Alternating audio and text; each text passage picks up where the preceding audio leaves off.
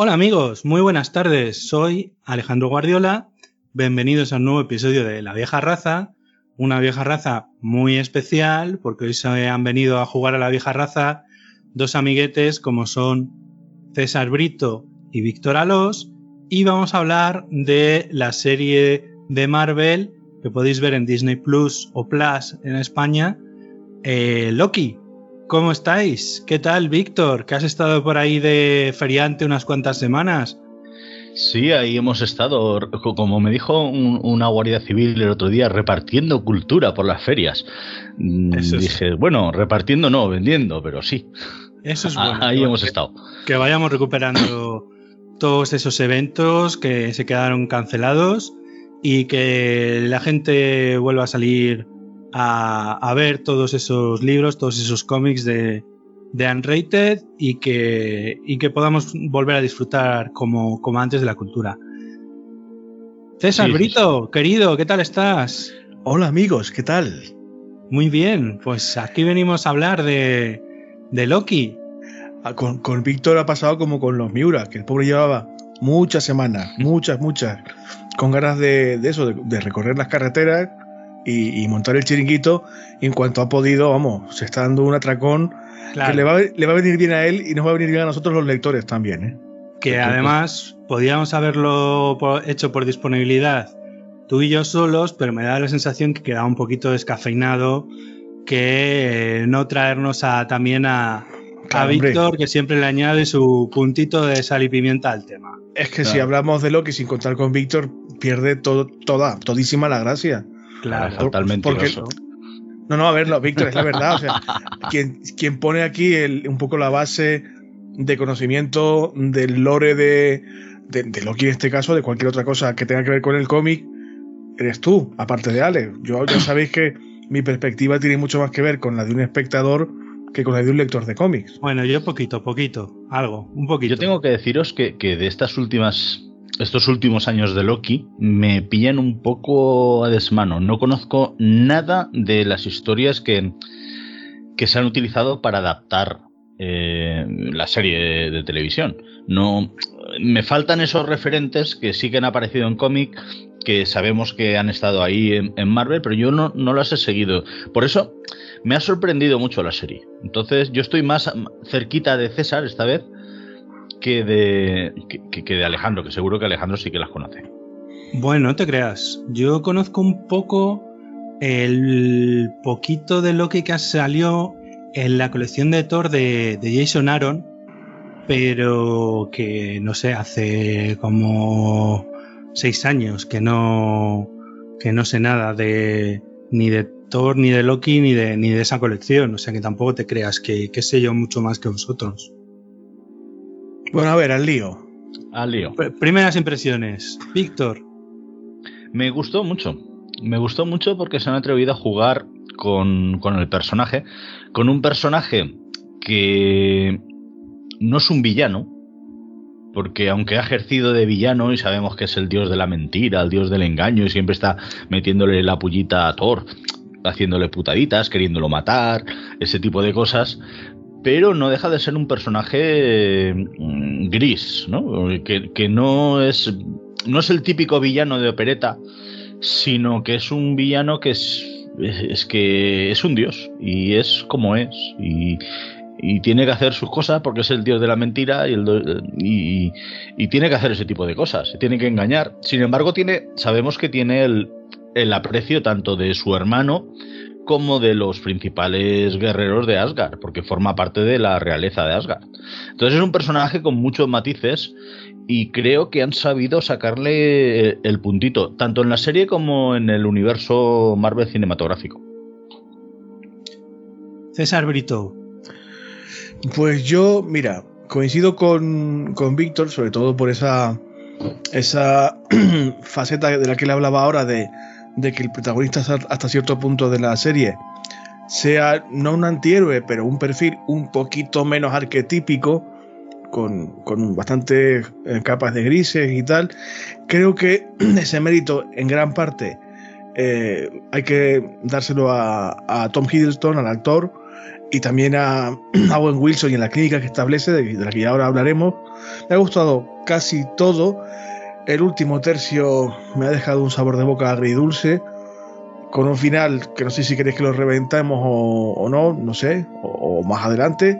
Ya Pero- sabes que, que en este tipo de la vieja raza, aquí se viene uno con la serie vista porque hablamos de spoilers libremente. Yo es que, bueno, sin, sin tampoco destripar demasiado o demasiado intensamente, em, me temo que si no eres lector del cómic o de los cómics, mejor dicho, em, ese final te deja, sí, con mucha información que se supone que debes tener, pero el espectador medio que no lee cómics, pues a lo mejor se queda un poco perdido, ¿no? Y a mí me dejó, sí, un final con, con las puertas abiertas para lo que vendrá seguramente de la próxima temporada.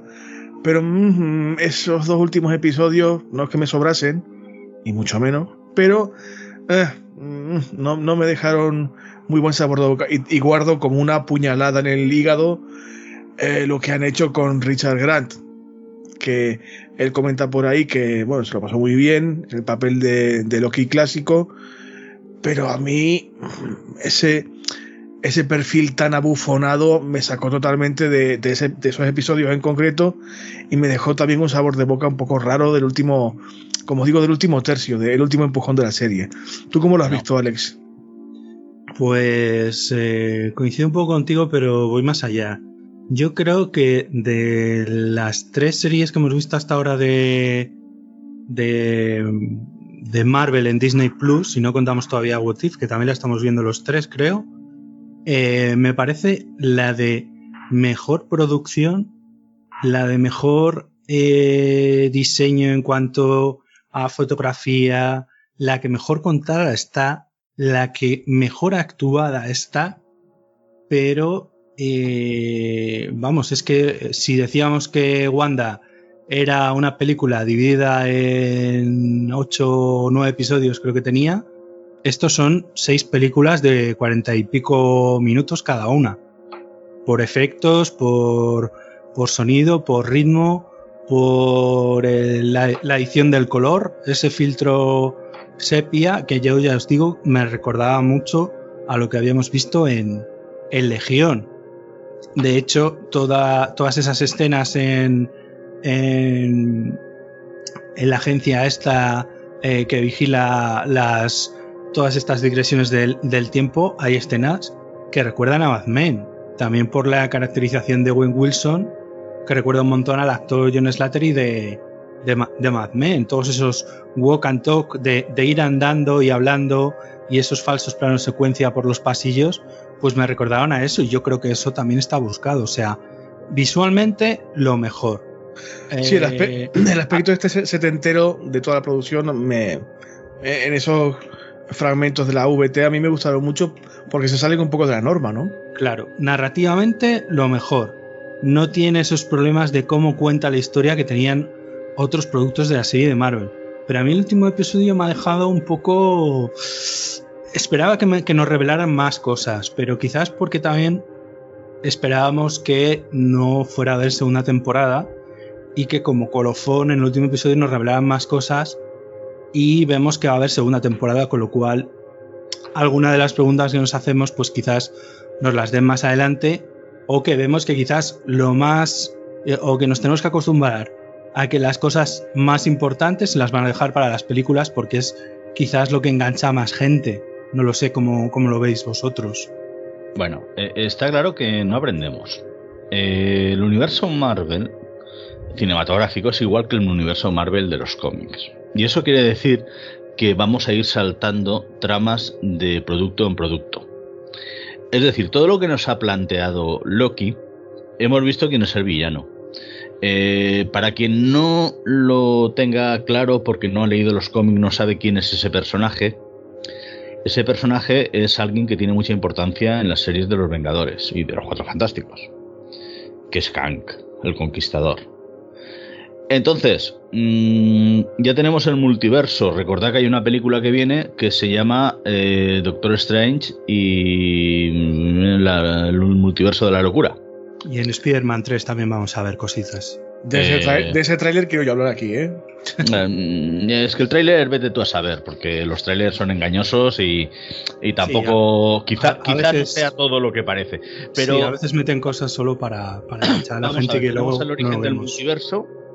El multiverso estaba todo bien controladito y bien gestionado y aquí se desmadra. A esto, indudablemente, se va a ir a Doctor Strange. Eh, sabemos que en Wanda también tuvimos una escena de postcréditos que nos decía que las cosas no eran como nosotros nos creíamos, porque hay dos personajes que estaban muertos y que no están muertos. Y todo va enlazando, va enlazando, va enlazando. En Spider-Man 3 se supone que vamos a tener ya una visión de ese multiverso, se supone, luego vamos a tener Doctor Strange y luego vamos a tener muchísimas más cosas. Con lo cual, lo que hemos visto en Loki es como suele ser, es una semillita más de preparación para esta fase que va a comenzar ya. Sí, yo estoy contigo, Víctor. O sea, eh, gran parte del mérito del UCM y de Marvel como motor ya de producción cultural o cinematográfica, como lo quieras llamar, es ese. Es usar todos sus productos audiovisuales, sean películas o series, teniéndolas en mente como ingredientes de una misma receta que ahí radica un poco parte del éxito, de, creo yo, ¿no? De, que cada cosa que saca, pues no solamente gusta al público generalmente, sino que tiene un sentido. Pero yo me, mm, sigo viendo los productos, aparte de entender esa receta global, por llamarla así, yo sigo viendo las series como un producto del que quiero disfrutar y entender eh, de forma separada y no necesariamente tener que estarme recordando a cada segundo que forma parte de un algo más grande.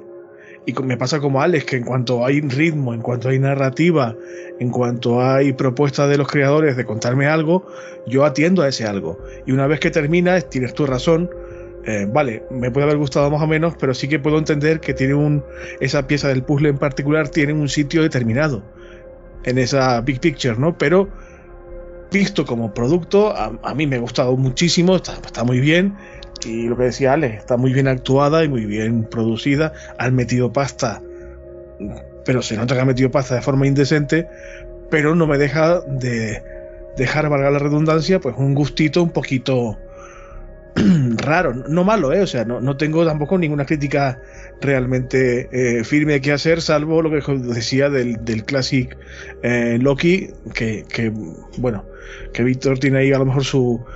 Eh, su fricción conmigo en este tema, pero a mí me ha parecido una serie buena, solo que bueno, que hay, el, último, el último tramo pues no me ha dejado tan, tan, tan contento. Pero no tengo nada tampoco que objetar. Sofía Di Martino, fantástica, a pesar de la, no sé, las absurdas polémicas de su participación como, como Loki, guion Sylvie y tal, pero vamos, que bien, o sea, todo, todo bien. Solo que el último tramo, pues a lo mejor no me, no me dio lo que me esperaba.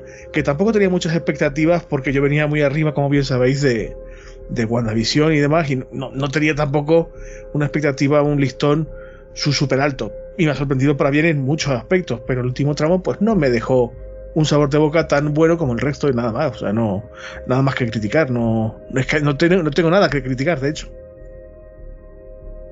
Sí, sí, sí. Coincido contigo en, en eso. A mí la serie, mm, cada episodio, que es lo mejor que se puede decir de una serie, es que te deje con ganas de que quieres ver el siguiente episodio. Y a mí eso Loki, mm, vamos, eh, de sobra, no, lo siguiente. Pero eh, también que quizás como no sabíamos que iba a tener una segunda temporada, pues igual nos hicimos unas expectativas de, de, más revelaciones, de que nos contaran algo más gordo en el último episodio, porque quizás pensamos que ya no iba a haber más Loki y que Loki pues eh, volvería a pasar a las películas, que no dudo que seguro que aparecerá por ahí eh, pululando y maquinando y haciendo de las suyas como debe ser, porque además Tom Hiddleston lo hace genial y no sé si os habéis fijado en un, en un detalle, que es que es de los pocos actores de eh, que es que es productor ejecutivo de, de la propia serie. Y eso quiere decir que tiene también capacidad de, de, voto y de decidir sobre lo que, lo que está haciendo. Y es que creo que este chico se, se ha implicado, pero, pero al 100%, y, y vamos, es uno de los grandes atractivos. O sea, cada vez que, que, que, sonríe, esa sonrisa tan falsa de jeje, sí, sí, pero eh, aquí el que está controlando el tema de verdad soy yo. y simplemente estoy esperando a hacer mi siguiente movimiento para meterte la doblada.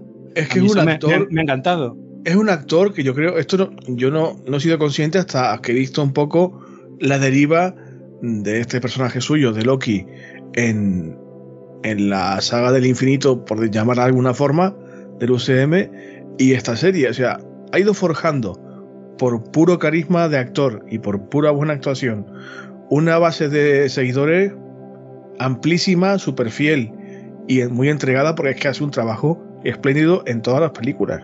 En todas las películas. Es un tipo que yo no sé que haya, si hay algo que hace mal. Porque es lo que dice Alex, una cara que transmite, que le casa al personaje como un guante, porque es ambivalente, es em, avieso, le va la traición y el egoísmo este tan de Loki perfectamente, tiene una voz espléndida, o sea, no, hay nada que haga mal este chico, o sea, fantástico, fantástico, fantástico. Además hay que tener en cuenta que no es el mismo personaje que hemos visto en, en, el cine. Quiero decir, el parque... Que, ahí voy yo a una cosa. Ahora termina, Víctor, que ahí voy yo a una cosa después de lo que tú vas a decir. es que él parte del final de Avengers y luego eh, todo el tiempo que ha estado en prisión en Asgard, la huida con Thor, el, mundo, o sea, eh, su estancia en el mundo de, de Tornar Ragnarok, el acto de valentía junto a su hermano para, acabar con Ella, la muerte de su madre, todo eso no lo ha vivido. Porque él, parte del final de Avengers. Entonces toda esa evolución que ha habido en el personaje, él no la ha tenido. Y se encuentra con ella a, los morros porque se la ponen. Se, la muestran. Pero eh, no es el mismo personaje. Y es cuando se da cuenta de que él es algo más de lo que, creía que era en, ese momento.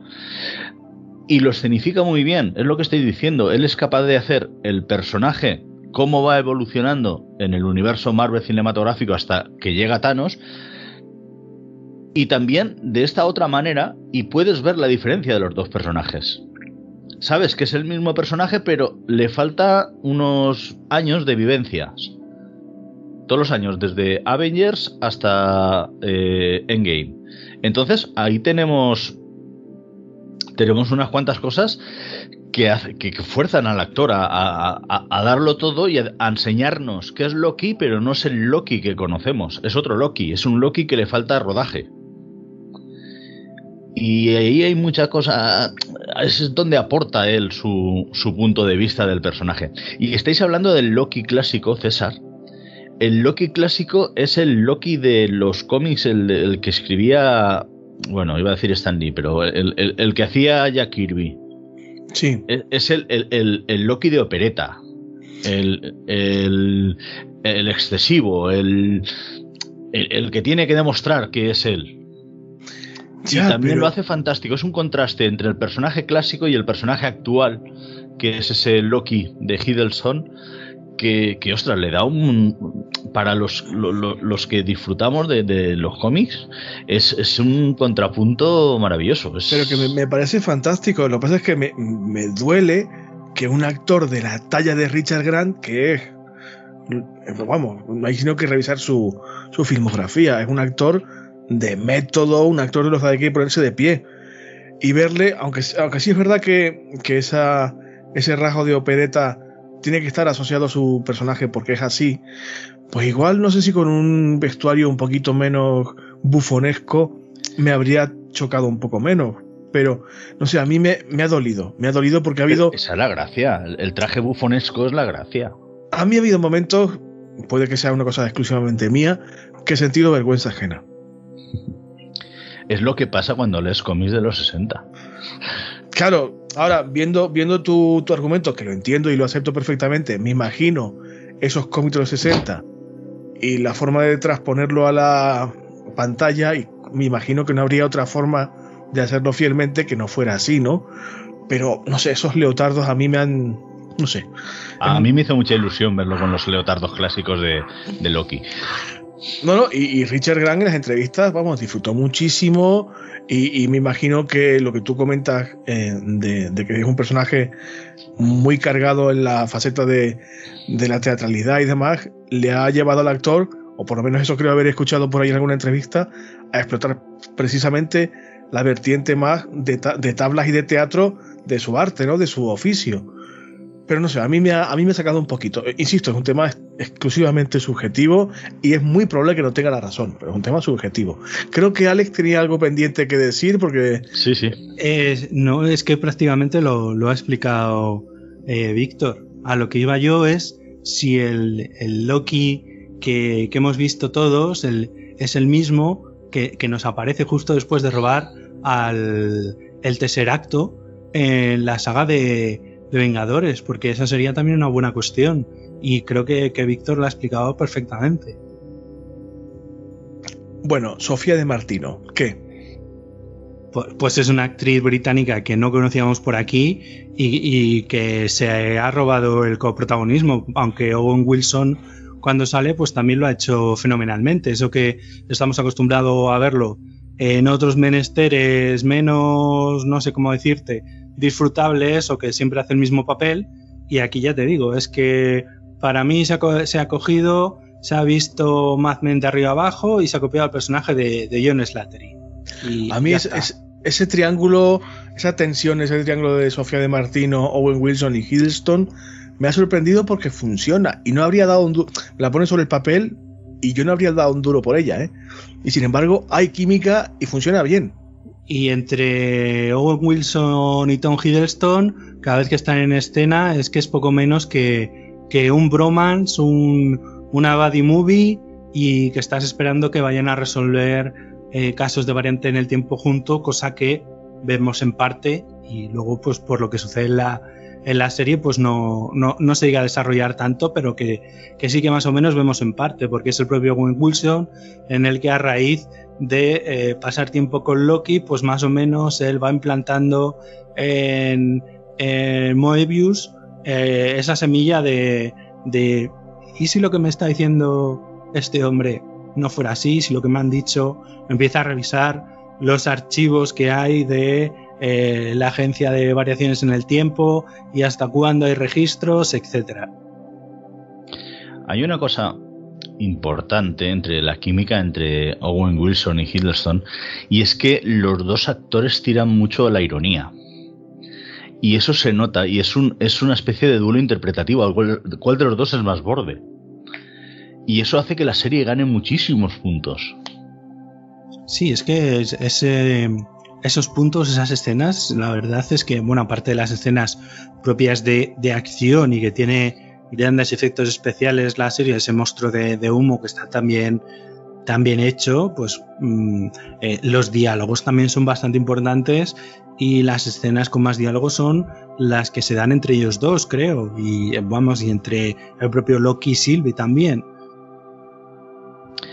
Es que cuando se juntan más de dos Lokis en escena, la cosa gana mucho porque son todos igual de bordes, hasta el cocodrilo. Claro, la historia es saber cuál, cuál, de ellos es el que es el que da la, la, la, puntilla para, para, que veamos más o menos eh, cómo son y, y cuáles son sus, sus, características y del mundo en el que vienen, porque son todos ellos tan diferentes entre sí, pero al mismo tiempo eh, tan iguales, porque no, dejan de ser todos, tengan forma humana o de cocodrilo, los dioses de la mentira, del engaño, de la ilusión, etc. ¿Sabéis una cosa que a mí me ha gustado mucho de la serie? El, clima o el carácter funcionarial que le han dado la AVT, a esta agencia de control del tiempo. Eh, o sea, se supone que están literalmente manejando los hilos de la realidad mm, temporal y de todos los universos posibles, de las, digamos, de las ramas del tiempo y el espacio, pero todo se desenvuelve en un ambiente de oficina gris y aburrido, no hablo de colores, sino, sino de clima, ¿no? De, eso, de funcionarial. A mí me dejó vueltísimo la, la cabeza cuando en un momento dado, no recuerdo qué capítulo es porque no tengo ya tan, tan fresco el, el visionado, pero hay un momento, en creo que al inicio de la serie, que las piezas del infinito aparecen como casi como pisapapeles en un cajón con más movidas ahí en un escritorio y lo que se queda flipando de, pero, pero me estás diciendo que todo se lleva desde aquí, que el mayor control y el poder del universo es esto y me parece muy interesante porque humaniza también mucho las aspiraciones de Loki como como no sé si gobernador o como rey o como poderoso que es lo que realmente quiere ser el que el que corta el bacalao y le, pone los pies en el suelo de una bofetada muy sonora, ¿no? Y, hace otra cosa, pasa otra cosa, que hace que todas estas cosas tan importantes y tan serias y tan trascendentes que ha pasado hasta ese momento dejan de tener tanta importancia. Porque, ya ves tú, las gemas del infinito están ahí en un cajón y hay gemas del infinito de un montón de realidades.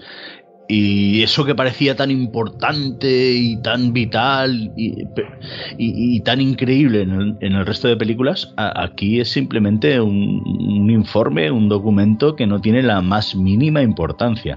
Eso, es una, de las cosas que me parecen más divertidas. El hecho de eh, relevar todos los eventos épicos que hemos visto en las películas a mera burocracia soviética, si me entendéis.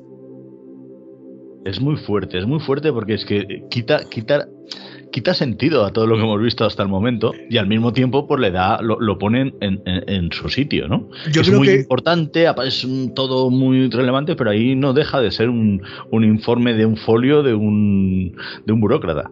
Yo creo que se lo da, fíjate, Víctor. Creo que al, contrario de, quitarle sentido, se lo, se lo aporta. Más que sentido, mm, aporta perspectiva. Todo lo que nosotros pensamos que es eh, a Carol Cruz, vida o muerte, en el sentido literal de, de eh, acabarse el universo o no, te dicen, mira, no, no, no, pero es que, esto pasa en cada universo, varias veces. Estos eventos eh, apocalípticos o de, o de fin del mundo pasan constantemente y han pasado y seguirán pasando. Eso te obliga, como incluso también como espectador, a ampliar un poco el foco y decir, espera, espera, que lo que yo pensaba que era una única realidad es una más de cientos o de miles de ellas, ¿no? Y me parece una forma muy creativa y muy graciosa hasta cierto punto de, planteártelo. Y a mí, por, preferencia personal, esa estética setentera, básicamente porque creo que somos hijos de esa generación, los tres que estamos aquí, eh, me, ha gustado mucho esa, esa alfombra, esos colores, esa paleta que, de la que hablaba Alex tan, tan característica, eh, incluso los props de, la, de, los episodios, las máquinas de escribir, los ordenadores de fósforo verde, eh, los informes de papel que hablaba Víctor, o sea, ese clima general de, de lo, lo, categorizó muy bien Alex de, de administración soviética, ¿no? De burocracia plomisa y monolítica y tal. Me gustó mucho por la estética de esa setentera que, no me, me, dio buen rollito, me, sorprendió para bien. Las, impresoras de, agujas matriciales. Claro, claro, es todo ese rollo. O sea, todo ese rollo. fijaos, fijaos que comenzamos con el universo Marvel eh, con algo muy mundano, que eran unos experimentos con el Capitán América y, un traje, una armadura hecha prácticamente con, con, el material que encontraban en la cueva de Iron Man. De ahí pasamos ya a un toque más más cósmico con los Vengadores, luego ya el mágico, luego ya el, cósmico definitivo con eh, Endgame y, de repente eh, todo eso hay algo que está por encima de todo. Es decir, eh, Hulk es súper poderoso, pero le pega una paliza a Thanos y Thanos no deja de ser eh, una nota a pie de página en, esta oficina, que es donde realmente se cuece todo. Y, lo que se viene. Y lo que, y lo que se nos viene. Imagínate lo que tiene que venir para que esté por encima de esto. Claro, es que yo, mira, fíjate, y sé que no, Alex, si me salgo mucho del tema, me cortas y ya está, pero. Tú habla y.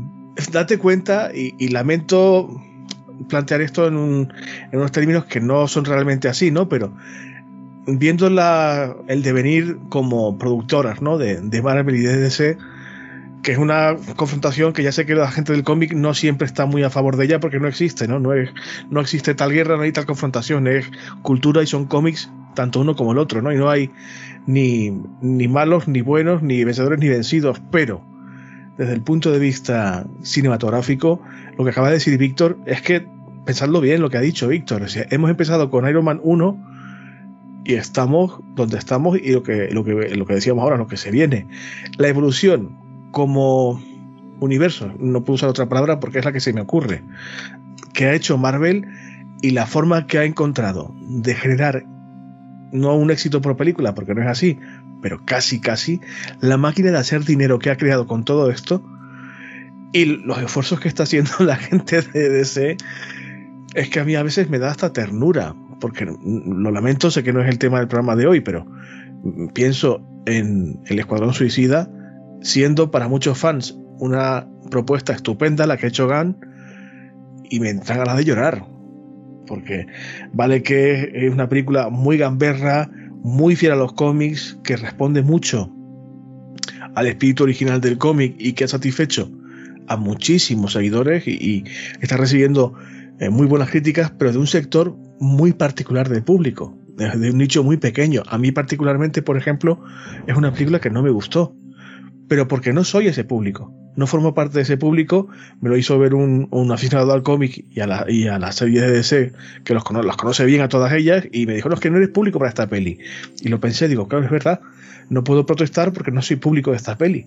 Pero aún así, los esfuerzos que está haciendo DC y lo que ya está consiguiendo o ha conseguido Marvel es que son, no sé, se parecen como un huevo o una castaña.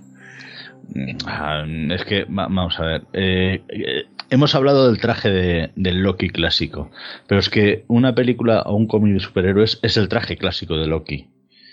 Es el absurdo llevado a, pantalla o a papel. Y DC se ha tomado muy en serio. Quiere ser demasiado trascendente. Y es algo que Marvel no ha hecho. Marvel no quiere ser trascendente. Marvel quiere divertir, entretener. Y quizás sea esa la, diferencia. A mí me ha encantado el Escuadrón Suicida. Me, ha encantado que la vi este fin de semana, no la había visto hasta ahora, Shazam. No me gusta el tratamiento que le han hecho a Sivana, pero mm, pese a los fallos que los tiene, que, que, es, es, es, un actor más serio el chaval que hace de Billy Batson que el actor maravilloso que hace de Capitán Marvel, de Shazam. Pero son películas que van a eso. Pero Víctor, al entretenimiento y por eso, por eso han gustado. Víctor, es que vas menos trascendentes. entiendo tu argumento y creo que, que, no sé si pretendiéndolo o no, me estás dando la razón. A ti, te a ti te ha encantado porque es que eres un lector ávido de cómics y conoces perfectamente el, el, contexto en el que se desarrollan tanto Marvel como DC. Y, y, lo entiendo y lo respeto y así debe ser. Pero no sé si me explico o me habéis entendido lo que yo quería decir. Pensad en, digamos, en la máquina de, general productos que es eh, Marvel ahora mismo. Es que eh, no sé si definirlo con palabras, es que es una cosa que no puedo quizás definir del todo. Yo siento que Marvel funciona, que Marvel ya es una locomotora en marcha y que va a toda máquina. Y que puede que tenga algún patinazo que otro, es estadísticamente seguro, pero casi cualquier cosa que saca gusta puede que tengas razón tú, Víctor, y a los fanáticos del cómic sí que despierte un poco pues, las iras y, se establezcan los debates absurdos de los que hemos hablado siempre, de si han metido la pata en esto o en esto otro, si Loki mujer no sé qué, o si Thor es demasiado payaso.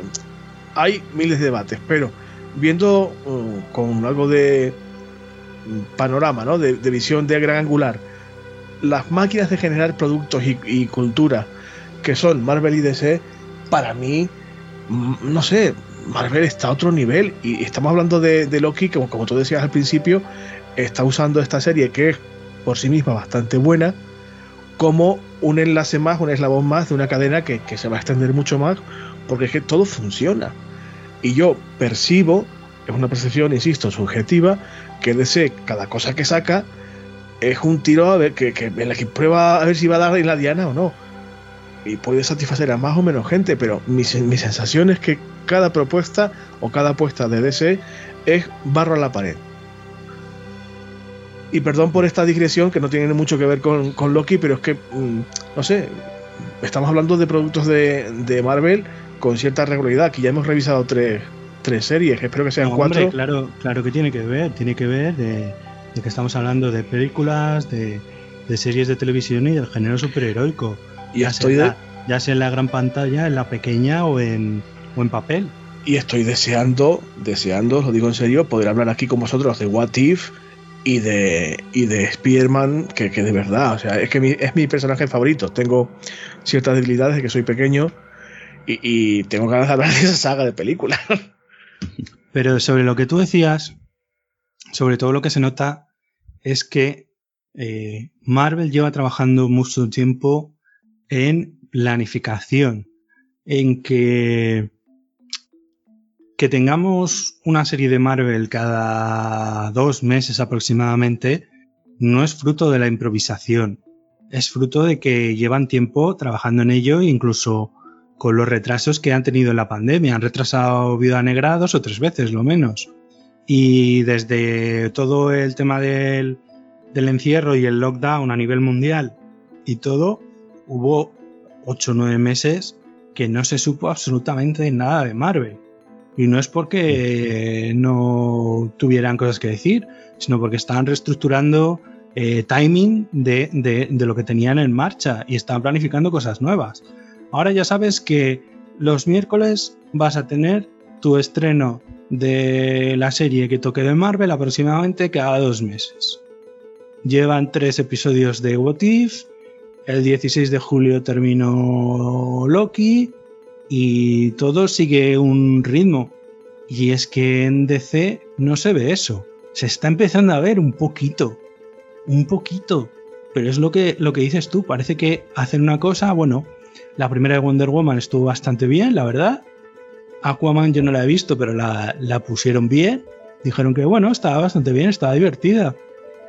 Pero que, eh, que Aves de Presa, pues que no era más que un intento de hacer resacirse a la actriz porque el personaje de, de, mm, de, Harley Quinn pues era de lo poco que había gustado de la primera de Escuadrón Suicida de el infame David Zaja. Es que Margot Robbie ha nacido para... perdón, que me perdone, que lo he confundido con un dibujante español. Margot Robbie... decir yo, a ver, ¿qué decimos? Pobrecito, David Zaja, con lo bien que dibuja.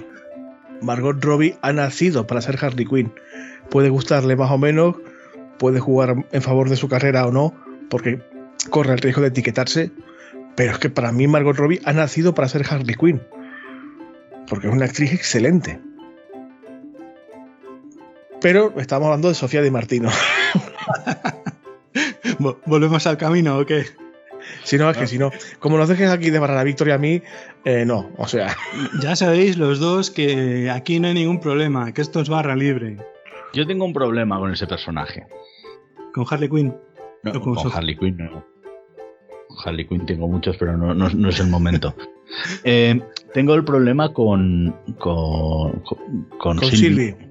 Lady Loki, que también se le ha llegado a llamar. Pero es que yo veo a, a, Sylvie y a la que veo es a la encantadora. No veo una versión de Loki. Veo a ese otro personaje que es la encantadora.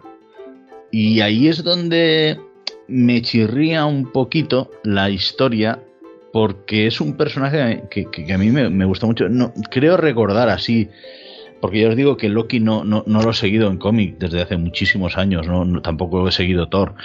Que creo que sí que tiene una encarnación femenina en algún momento, igual que tiene la del candidato a la presidencia y la del joven agente de Asgard, que también salen en, en la serie en un momento dado pero no recuerdo, no recuerdo exactamente si tiene un, hay una Loki femenina. Perdón, pero sí que me suena muchísimo a la encantadora. Y ahí es donde, como lector de cómic, es donde quizá tengo un hándicap porque no llego a empatizar con esa Loki femenina, sino que para mí es la encantadora. Me imagino que para ser la Loki femenina tendría que ser un clon en mujer de Tom Hiddleston como actor como actriz en este caso, cosa que es físicamente imposible. Yo imagino que Sofía Di Martino ha hecho todo lo que estaba en su mano para defender su papel, pero para que nosotros entendamos, creo yo, creo haberte entendido eso, Víctor, ¿eh? para que percibir ese carisma del que hablábamos antes de Tom Hiddleston, es que hay que ser Tom Hiddleston. Es imposible que las características del personaje de Loki, con todos esos matices de los que hablamos, que es lo que le da un poco riqueza, eh, es imposible mm, trasladarlo o hacer una traslación automática en un papel, en una versión femenina defendida por Sofía Di Martino. Y, a ver, para mí ha, defendido el papel estupendamente. Desconozco si se pierden matices porque no, no tengo ese background de seguimiento del personaje o de, los cómics de Loki, pero, hombre, yo creo que ha defendido el papel estupendamente. Es más, le exijo a lo mejor a los guionistas que le permitan lucirse un poco más incluso. Sí, pero no, no, no me refiero a eso, porque cada actor ha hecho su Loki a, su manera. Ah, se lo ha llevado a su, a su terreno y lo han hecho todos estupendo. Pero me refiero a que este personaje hay tantas dudas con él, porque nos dicen que es una versión de Loki, pero tampoco lo, tampoco lo tenemos seguro. Y, y, yo creo que una de las cosas importantes es que a lo mejor no es Loki, que es la encantadora. Y ahí es donde eh, tengo más problema en eso que en lo que comentabas tú de los dos últimos episodios. Los dos últimos episodios yo los compro. Porque dame cosas, dame cosas, sorpréndeme, haz burradas. Pero, claro, yo la veo y, veo a la encantadora. Es ese personaje. También es un clásico de, de la serie de Thor y es una diosa asgardiana. Y, y, yo la veo, incluso veo que pueda ser posible de que haya ahí habido algún tejemaneje por parte de, de los que mandan en la agencia para eh, meterla en el continuo como, como Loki. Bueno, pero, esto ya son varios. Bueno, pero no descarte, como esto estamos en la puerta abierta, no descartes que, que pueda pasar. Como siempre, Víctor, estamos acallando al pobre Alex, que, el podcast es suyo, y cada vez que entramos aquí tú y yo, el pobre no habla casi nada. Que va, yo, yo estoy encantado de escuchar las teorías de que estáis comentando de que pueda ser la encantadora, de que no. A mí me encanta escucharos, o sea que por mí no os cortéis. ¿Tú cómo lo has visto? ¿Te pasa como a mí que, que a nivel interpretativo te has quedado con ganas de ver cómo se desarrolla un poquito más, cómo se luce un poquito más. La actriz hablo, ¿eh? No hablo ya de, personaje o de trama o de si encajan mejor o peor. Yo creo que es el típico hallazgo que se encuentran cuando están escribiendo el guion, hacen el casting para, para la actriz y ven que supera sus expectativas y le terminan escribiendo más papel del que tenían pensado. Me da la sensación de que les, de que les ha ocurrido eso, les ha sorprendido tanto eh, el talento que tiene esta chica, que al final le, han acabado escribiendo más papel del que tenían pensado. Y quizás se les ha acabado la serie y no le han podido dar todo el papel que, le, que, les gustaría. Veremos a ver en la segunda temporada o si hace algunas apariciones en el resto del, del universo cinematográfico de, de Marvel. Mm, confiemos en que sí, hombre. Uy, este silencio valorativo no sé si hemos pillado a Víctor pidiendo agua o qué. Eh, estaba silenciado. He dicho, esperemos. Pero me he dado cuenta de que tenía el micro silenciado. Hombre, en, lógica, cabe pensar que sí, ¿no? Que le van a dar un poquito más de, de, recorrido, tanto a la serie como, a, como al personaje. Yo no sé si es que. Es verdad que lo que decía Alex antes es cierto, que esta gente planifica con los pies en el suelo, pero yo no sé si ellos mismos como productores daban un duro por una segunda temporada. Yo ya te digo que en principio de lo que se habló o de lo que sugerían todas esas fuentes tan extrañas que llaman insiders, que vete tú a saber, eh, decían que los series de, eh, de Disney Plus Plus que de personajes que ya habían salido en el universo cinematográfico de Marvel que solo tendrían una temporada. Y que los que no habían salido, o por ejemplo, los que serían herederos, como te voy a decir, la de Ojo de Halcón, la serie de Ojo de Halcón va a ser el personaje de Jeremy Renner dejándole el testigo a Kate Bishop. Pues que eso sí que por ejemplo tendría segunda temporada, o como puede ser eh, El Caballero Luna o Miss Marvel, que no habían salido en las pelis y que eso sí que estaba proyectado para que cada una de ellas sí que tuvieran más temporadas y por eso ha sorprendido tanto lo de, lo de Loki. Mira que, mira que les, achaco a Marvel haberme hurtado eh, una serie con Jeremy Renner en el papel de Ronin que me parece estupendo. Ojalá me calle en la boca y dentro de X tiempo se desmarquen con algo así, ¿no? Pero bueno. ese, ese Hawkeye amargado, deprimido, con ira y contenida, matando a todo Cristo con un sable estupendo. Bah, me habría encantado ver esa serie. Eso tiene un problema. Igual lo vemos en, otro avatar. o ese personaje, pero eh, representado por otro. Por otra es que aquí hay un problema. Hay un problema que es el origen de que solo se programó una temporada de estos personajes. Y es el caché. Claro, porque los actores son carísimos. Claro, no, la parte del presupuesto se lo lleva a la estrella. Y, bueno, imagínate, en, en eh, Halcón y el Soldado de Invierno no es uno, son dos estrellas. No sé, a ver. Y, eso cobra, cobra eh, cuesta un huevo. Ya se han librado de, de, Robert Downey Jr., que es el que de verdad cobraba igual que todos los demás juntos, pero sigue siendo un problema de presupuesto. Hasta que ha llegado Scarlett Johansson y ha dicho: Eso te iba a decir yo ahora. ¿Qué tal? sí, sí, sí. Pero sigue, sigue cobrando muy por debajo de, de lo que cobraba Downey Jr. Oye, voy a, voy a introducir un, tema peliagudo. Alex me, va a matar, pero. Venga, dale. ¿Qué pensáis de la inclusión de. Inclusión además con protagonismo en, pantalla y con minutos de, diálogo y demás, de personajes no solamente femeninos, sino femeninos y negros. Eh, Google Bata en el papel de, Ramona Renslayer y creo que es. ¿Cómo se llama? Lo voy a tener que mirar. Eh, Rabona.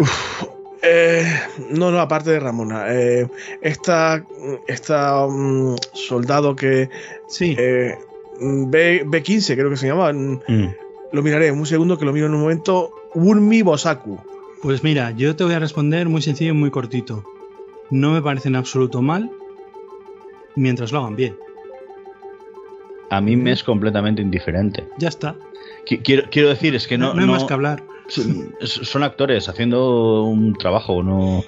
no, no toda, te, la, te, refieres a todas esas polémicas porque forzada y todo eso, puedan cambiar la raza o el género del personaje. Esto es, eh, eh, voy ahí, voy a meterle caña al, al racista de turno que en redes y en Twitter, porque no me gusta que no sé quién, no sé cuánto. Mira, hay gente que tiene demasiado tiempo libre, que tiene muy poquitos hobbies y que se quiere muy poco a, sí mismo. Ya está dicho todo.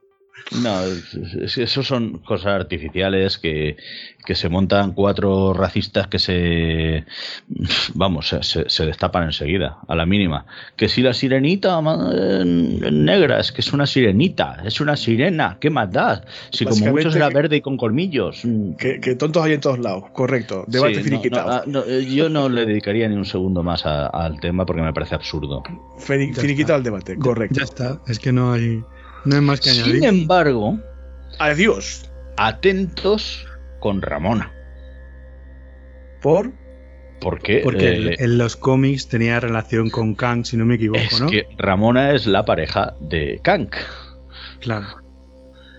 Y ahí es donde vuelven a hacer un girito de esos que, que, que, nos marea a todos, que no nos damos cuenta al principio, hasta que descubrimos que el personaje en la sombra es Kang. Qué guapa es esta chica, por cierto, ¿eh? sí. Puf, qué barbaridad. lamento el comentario eh, patriarcal, de verdad, no, va por ahí, pero qué, qué guapa es esta chica, de verdad. Sí, segundo, segundo. Pero aparte, aparte que, que el acento este británico a mí me. Uf. Yo, yo es que a, a, mí a nivel argumental me parece una jugada muy buena para introducirnos a otro de los personajes importantes de la trama. Porque tenemos a Kang. Seguramente no tardaremos en ver a Immortus. Y, Immortus, para el que no lo sepa, es otro avatar de Kang. Es eh, Kang con unos años más. Y luego está Ramatut, que es Kang con unos cuantos años menos. ¿Y el. ¿Cómo se llamaba el de. el de Jóvenes Vengadores? ¿Víctor? Ah, no me acuerdo. No, yo tampoco. Tengo que repasar la serie. Pero yo creo que don Carlos Pacheco va a estar de enhorabuena si es que le pagan royalties, porque creo que se nos viene la guerra del destino.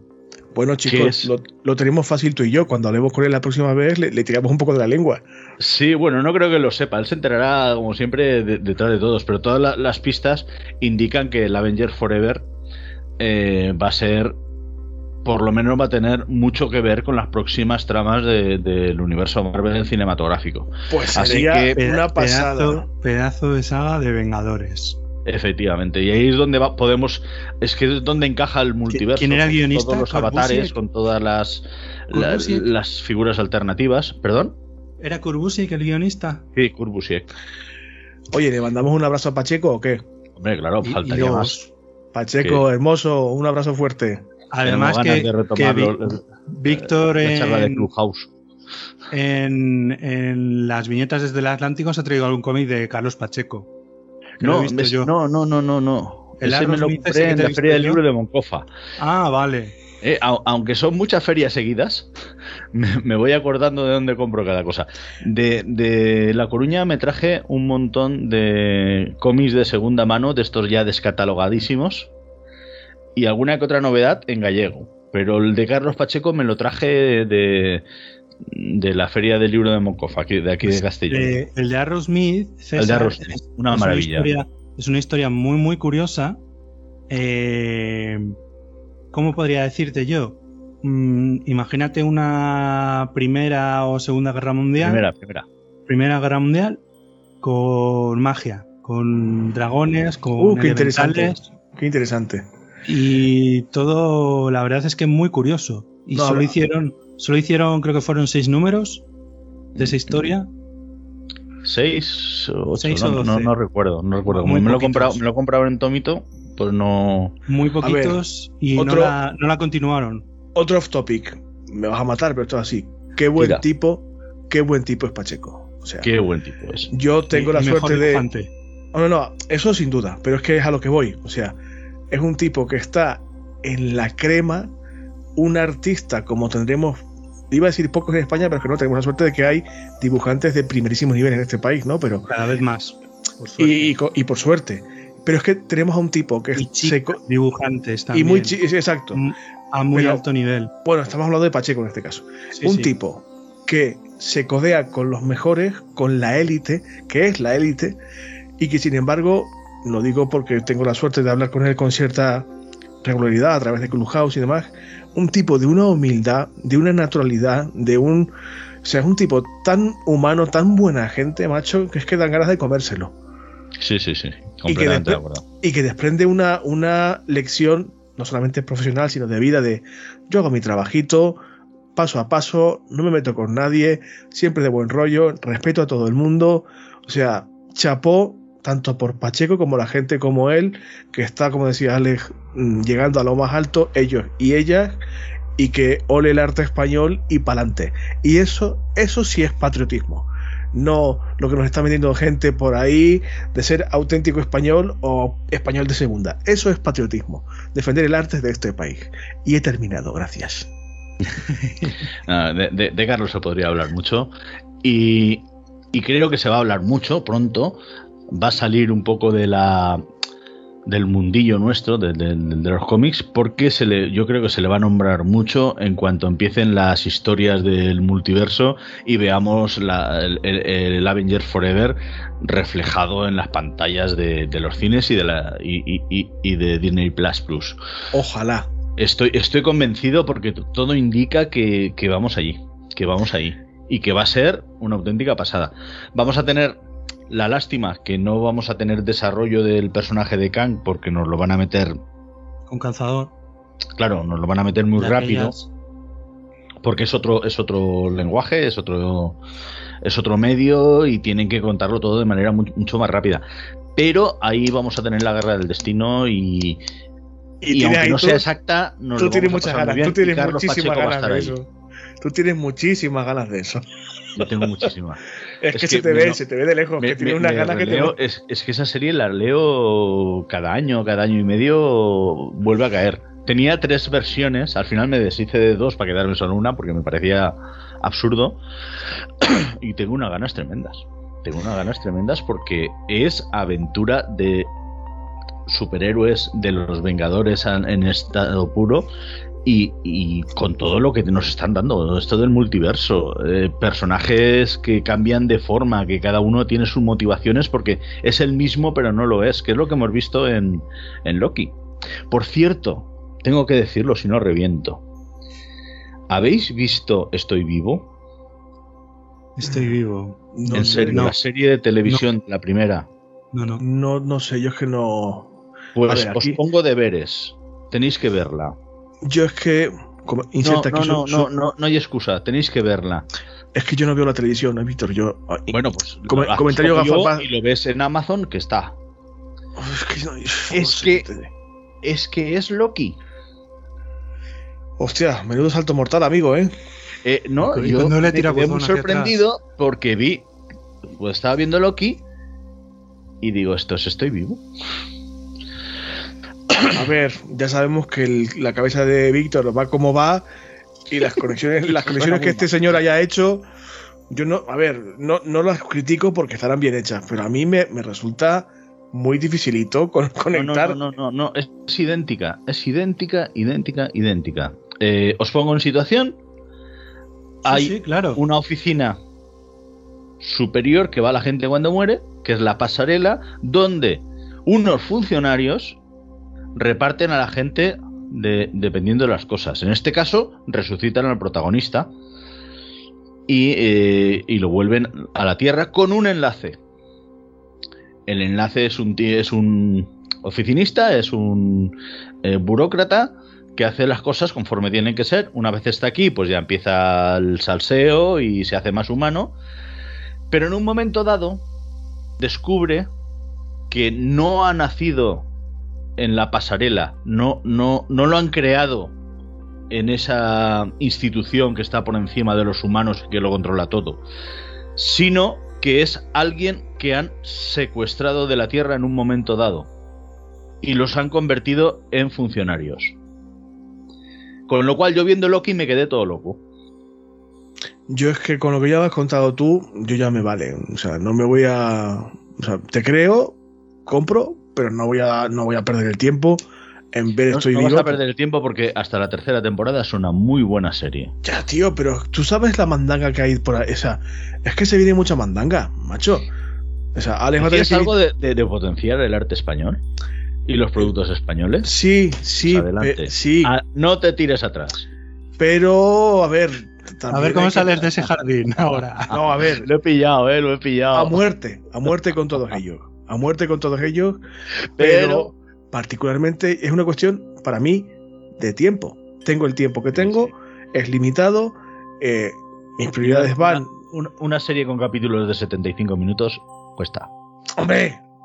Eso no lo sabía, pero sabiéndolo, pues mira, más, más motivos. Pero que, lo que yo me refería era eso, que es exactamente lo mismo que ocurre en Loki y me dejó muy, muy flaseado porque eh, Estoy Vivo es muy anterior a Loki. Porque lo que sea, por, lo, por el motivo que sea, a lo mejor no contamos con el tirón presupuestario que tenemos en Estados Unidos para montar una serie como Loki. Porque todo, todo hay que decirlo. Como, como dicen en mi pueblo, y con perdón por el lenguaje, con buena picha bien se jode. Es decir, a lo mejor la gente de, de Estoy Vivo cuenta con el saco de perras que tienen en Loki y harían también maravillas. Y bueno, y no, dudo que sea una, buena serie. No, me ¿eh? refiero a eso, me refiero a, la curiosidad, a la coincidencia argumental.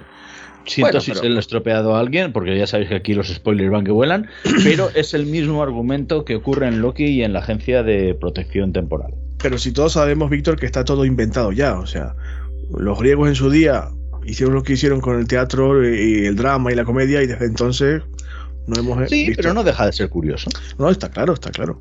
Oye, nos va a tener que invitar mucho porque Guardiola se vienen los Eternos, eh, la saga de Spider-Man con la tercera entrega.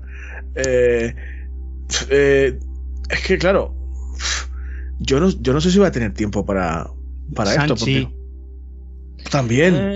Sanchi, Yo, aparte de esto, es que pero, ganas. Esto no lo sabes, Víctor, pero es que me tiene aquí con el látigo Guardiola, dándome estopa, leyendo fuera de antena para venir al club de lectura. O sea, yo tengo el tiempo que tengo. Y, no, y tengo que seleccionar mucho en qué encargo eh, el tiempo, porque si no, no me, no me da la vida. Mm, normal. Bueno, ¿qué? Eh, ¿Nos, comentas algo, del, del tráiler de Spider-Man 3? Ahí va yo, ahí va yo, que lo estaba buscando ahora mismo en YouTube. A ver, César, que tenías muchas ganas de hablar del, del tráiler de Spider-Man 3. Yo estoy muy hipeado.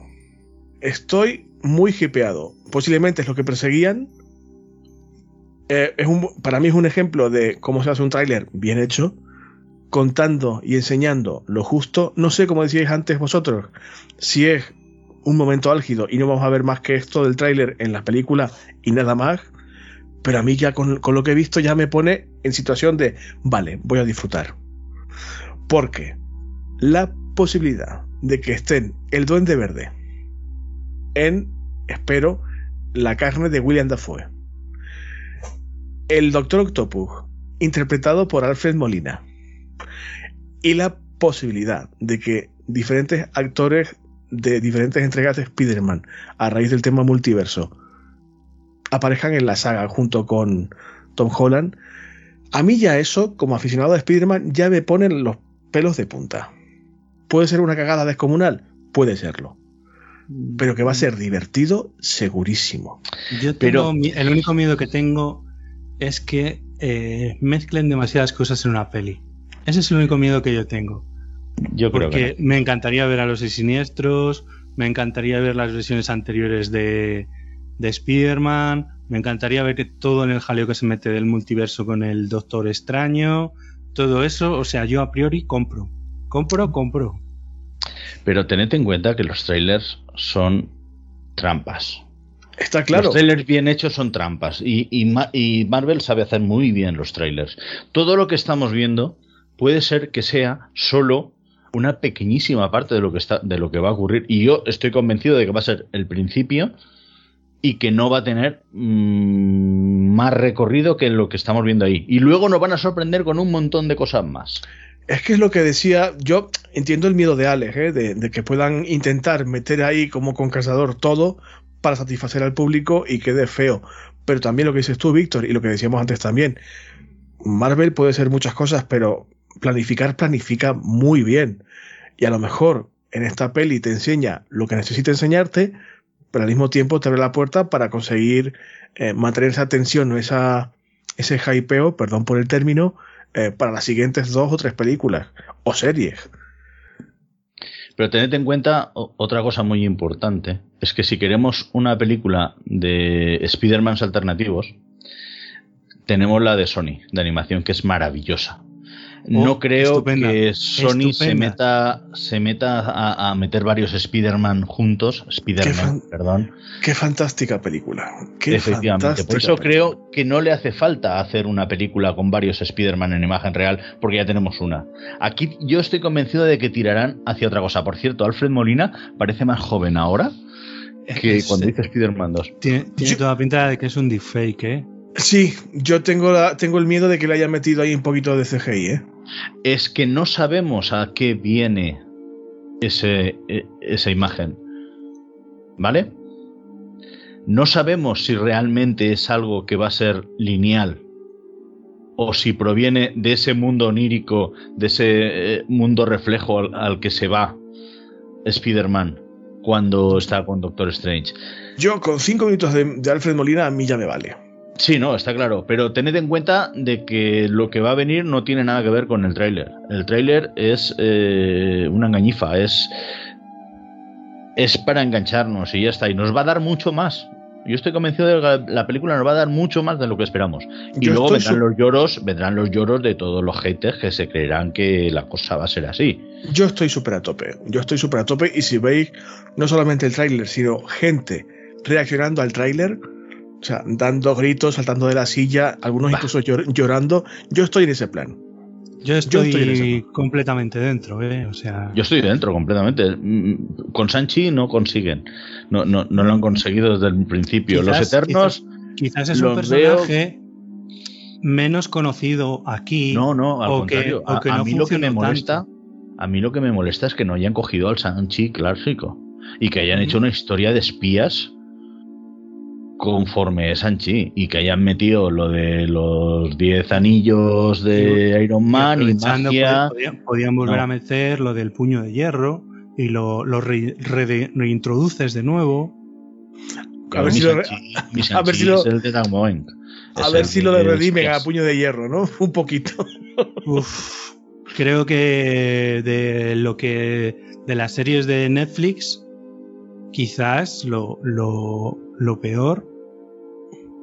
Vamos, no lo peor, lo más flojo, porque realmente todas las series tenían un nivel muy alto de, producción, pero creo que se, que se van a salvar el, el Daredevil de Charlie Cox, el Kingpin de este maravilloso actor que ahora mismo no me acuerdo cómo se llama, eh, la, la Jessica Jones y, y el Punisher de, de este otro amigo que salió en Walking Dead.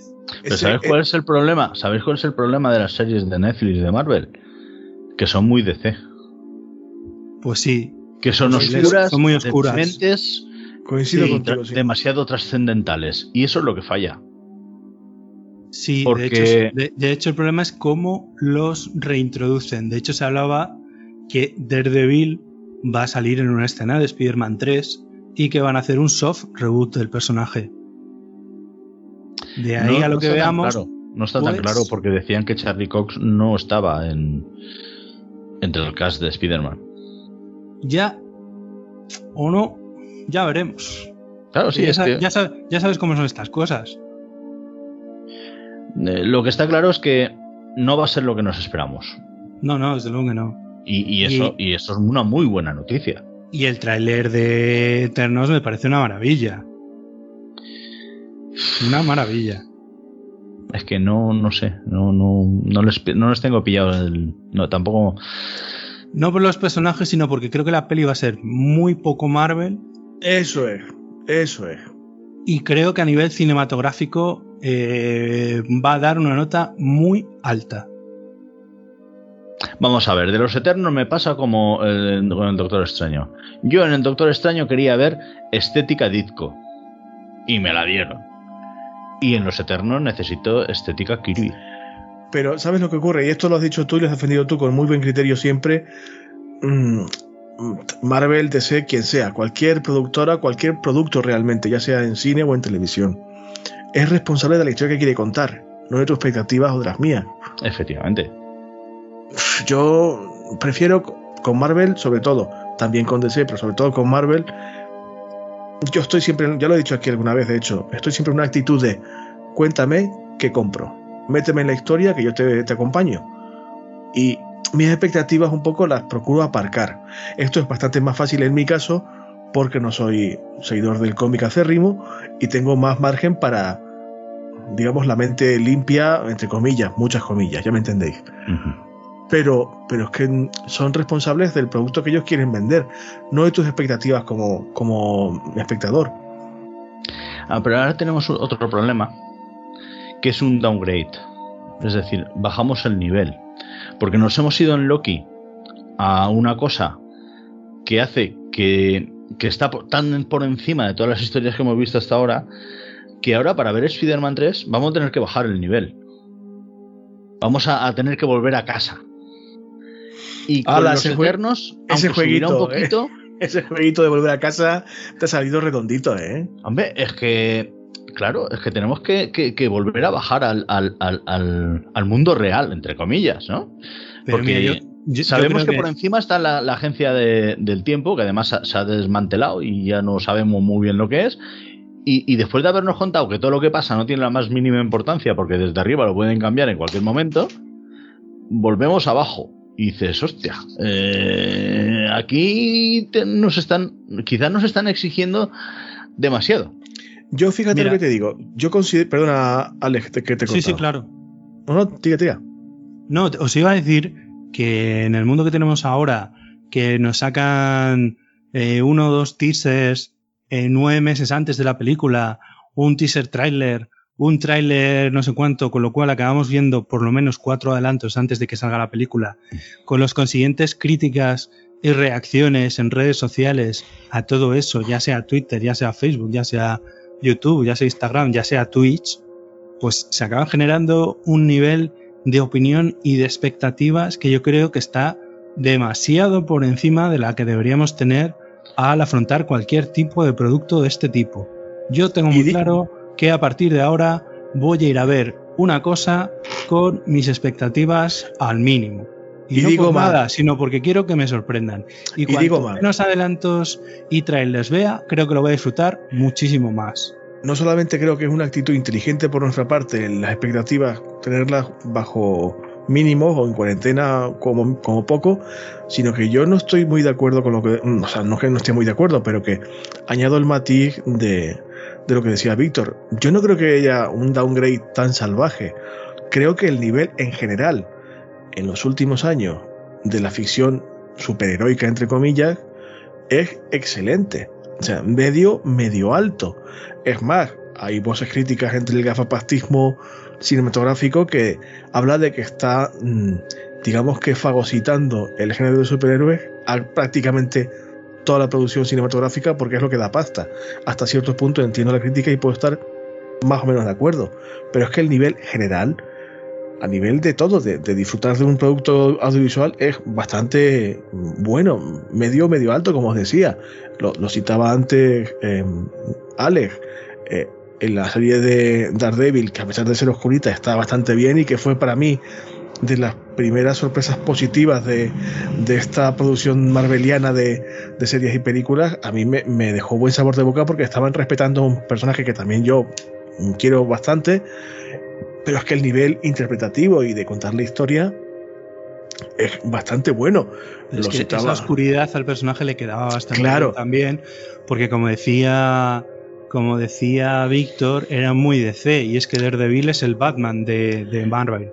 Y aparte que es que... Tiene una diferencia, es que a Daredevil le dan hasta en el cielo del paladar. Siempre, siempre. No es, el no es, el héroe perfecto que recibe tiene siempre para todo, no, no, él se mete se mete a las bravas y acaba recibiendo por todos lados. Recibe y, también por todos los sitios. Y también reparte, ¿eh? Y también reparte. Sí, también. Reparte, pero no es como Batman, que Batman entra y, lo soluciona con dos hostias, tira tres bombas de humo, usa los murciélagos, llama al coche que tiene metralletas. No, no, él entra a saco y se, con sus puños y con el bastón y sale que no puede moverse. De la, eso lo hemos, lo hemos dicho siempre de los personajes de DC y que me perdonen los acerrimos a DC. Los personajes de DC son superhéroes y los personajes de Marvel son personas que tienen superpoderes. Pero escucha, y Vincent Donofrio, ah, Wilson Fisk, esa, esa secuencia de los últimos, no sé, uno de los últimos episodios, mirando la pared, totalmente inmóvil, que aprovechan para meter el, flashback, o sea, y, y, todo su desarrollo de personaje en toda la serie. está descomunal de todo, de, no solamente de tamaño y de presencia, que es Kimping tal cual. O sea, es un actor que se come cada segundo de plano. Pero es y, que. Eh, y, luego lo recordamos en Spider-Man 2 en Amazing Spider-Man 2 y dices, por el amor de Dios.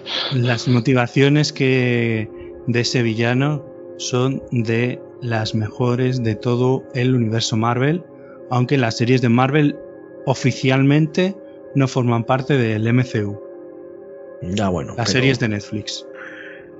¿Cómo los hemos ido por peteneras? Eh? Es que a mí, claro, me metéis Spider-Man por medio y pierdo el sentido, porque, porque para mí es. O sea. Si te gusta hablar más con tonto un lápiz, reconócelo. También es verdad.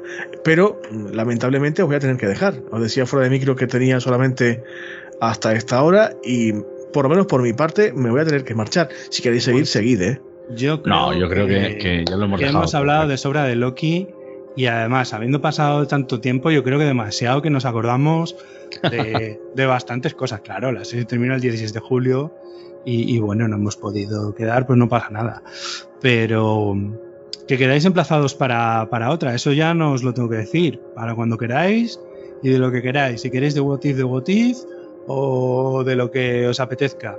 César tenemos alguna cosita por ahí pendiente. What if, por favor, what if, porque ese primer episodio, esa Capitana Carter repartiendo estopa a los, Maravillosa. partiendo rodillas a los nazis, por favor. Yo, creo que han conseguido que el personaje de Peggy Carter eh, vuelva a tener eh, la importancia que, debe tener en, el universo Marvel, eh, a pesar de aquella serie de, del ABC de dos temporadas, que bueno, la cancelaron y era tan divertida. Para, para, el poco, para el poco presupuesto que tenía esa serie, era tan divertida, tan pulp, tan, no sé. Que por cierto lo han recuperado en, Agentes de S.H.I.E.L.D. ¿eh? ¿Sí? Sí, en, la última temporada de Agentes de S.H.I.E.L.D., o en la penúltima, no lo recuerdo, eh, viajan en el tiempo y vuelven a ese S.H.I.E.L.D. primigenio y salen los compañeros de la gente Carter. No sé si ella, supongo que no, por presupuesto, pero sí que sale ese SIL, esa, esa misma oficina donde trabajaba la gente, la gente Carter. No lo he visto y tengo que verlo porque me llama mucho la atención, me lo pasé muy No he llegado todavía, pero la veré porque Agentes de SIL es de eso que tengo pendiente y que, me, que estoy atascado en la sexta temporada, me parece. Yo me bajé en la tercera, macho. No, luego mejora, luego cuando, se va por sus propias locuras y sus historias que son completamente absurdas, es muy divertida. Agentes de SEAL tiene un lastre muy gordo y es que iba a ser lo que ahora están haciendo con las series de Disney Plus. Lo que pasa que de aquella forma, en una televisión generalista, los primeros 11 episodios son penosos penosos, penosos. Y a partir de ahí empiezan a coger su propio ritmo, su propio camino y sus propias historias. Y es que el, agente Colson es de, lo mejor que se ha visto en la tele de Shield. Porque es que es un actor de tomo y lomo. Y, la caballería también. No está, no está mal del todo, no está mal del todo. Bueno, chicos, bueno, chicos entonces se tiene que ir. Que quedáis emplazados para una más. Eh, como siempre, cuando queráis, aquí estoy dispuesto para que hablamos de, nuestras cosas. Así que nada, César. Un abrazo, amigos y amigas. Chao. Víctor, cuando pues quieras. Lo que toca. Para hablar de, lo que quieras o de cositas de Unrated. Que se vendrán novedades dentro de poco. Uf, un montón. Estoy, estoy saturado de novedades. Descansa un poquito también. Descansa un poquito también. Eh, que hay que hacerlo. a Jaca, próximo destino Jaca. Madre mía. Yo me marcho a leer que Alex me exige más que una suegra el tipo. es que como es Látigo, látigo. Nada, no. Bueno, pues muchachos, un saludo. Venga. Chao. Y no tengo nada más que añadir, simplemente que este es el último episodio de la segunda temporada de La Vieja Raza que nos vamos a ver dentro de muy poquito, que me podéis seguir en Instagram, que desde hace muy poquito tengo Instagram de la vieja raza, solo para cosillas de libros frikis y del podcast y poco postureo, así que no vais a encontrar fotos mías por ahí. No tengo nada más que contaros. Muy buenas noches.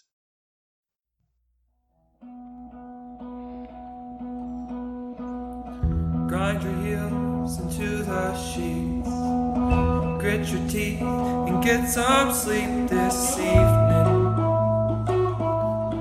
Counting sheep, restless.